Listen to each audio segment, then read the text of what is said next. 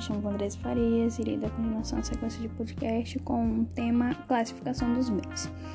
É, só para conceituar, os bens eles são divididos em bens considerados em si mesmo, onde nós vamos analisar aquele bem sozinho, independente de outro bem, e os bens reciprocadamente considerados, quando nós analisamos os bens em relação a outro bem.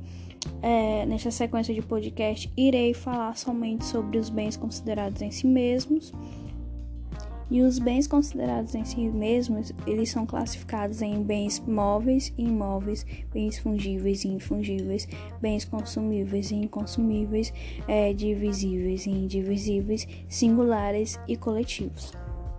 Iremos começar pelos bens imóveis. E o primeiro conceito que nós temos está no artigo 79 do Código Civil. É um imóvel pela própria natureza é considerado solo e tudo que se incorpora ao solo, seja natural, como uma árvore, por exemplo, ou artificial, como uma casa. Também são considerados imóveis, agora para efeitos legais, aqueles itens escritos no artigo 80 do Código Civil. E são esses os direitos reais sobre imóveis. Lembrando que os direitos reais recebem sempre a classificação do bem.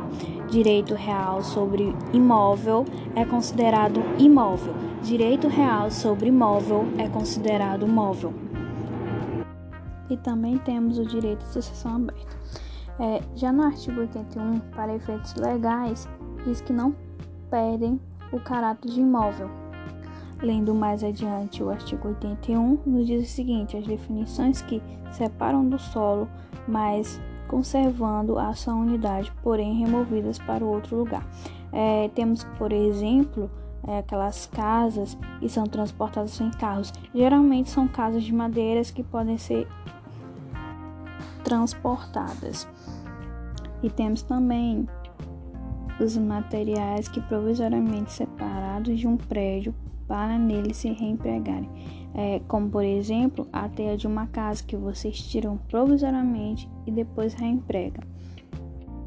Obrigado, este foi mais um podcast sobre bens imóveis. No próximo podcast irei dar sequência com bens móveis. Obrigado, até a próxima.